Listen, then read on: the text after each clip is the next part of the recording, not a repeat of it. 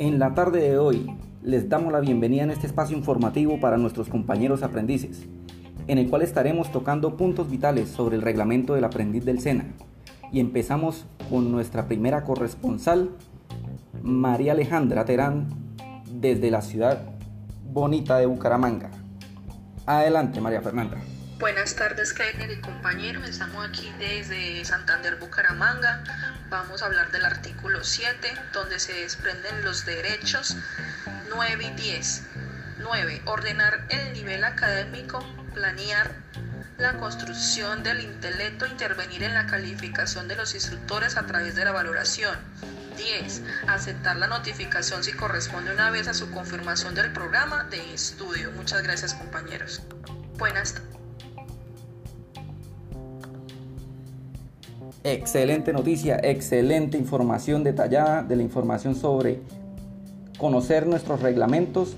Ahora, rápidamente nos dirigimos a nuestro corresponsal del hermoso municipio de Florida Blanca, Santander, nuestro compañero Joan Sandoval, con un reportaje completo sobre dos artículos del reglamento de aprendizaje. Joan, adelante. Así es, Keiner.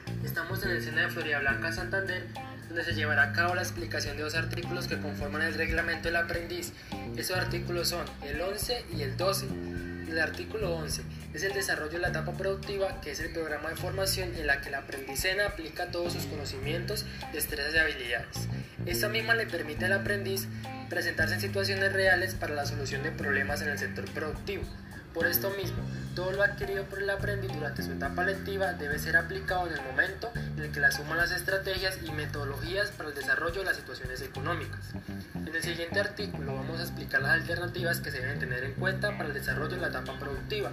Y entre ellas tenemos, primero, que el desempeño en la empresa sea a través de su contrato de aprendizaje. Segundo, que el desempeño a través de la vinculación laboral o contractual esté en conformidad para el cumplimiento expedido por parte de la empresa. Tercero, también se debe tener en cuenta la participación de un proyecto productivo, sea cena o empresa, es decir, la posibilidad en la que se aplicarán los conocimientos en los entornos productivos reales sean para cumplir con los objetivos de la etapa productiva. Cuarto, de apoyo en la unidad productiva familiar, el aprendiz aplicará todas sus actividades adquiridas por su programa de formación. En este caso, el aprendiz hace una concertación con la unidad productiva sobre las condiciones de estadía para un auxilio económico o en especie. Ahora una de las más importantes es que las monitorías están de acuerdo con las normas establecidas por el reglamento del aprendiz y su proceso de aprendizaje para el desarrollo por parte de los aprendices, ya que esos serán certificados por la realización de ciertas actividades que se adquirieron durante las horas cumplidas en el programa de formación y estas serán alternativas para su etapa productiva. Para terminar, el aprendiz será evaluado y calificado periódicamente por las diferentes alternativas que tendrán en cuenta para el seguimiento de su etapa productiva, ya que esto se hace con una estrategia para asegurar la calidad de la formación profesional integral. Continuamos con Keiner en el estudio del SENA Comunica. Muchas gracias. Muchas gracias, Joan, por ese excelente reportaje. Fue una excelente información, bastante completa. Es muy importante, compañeros, nosotros conocer nuestros derechos y también nuestros deberes. Así nosotros podemos llegar a ser personas y profesionales que aporten más a una comunidad.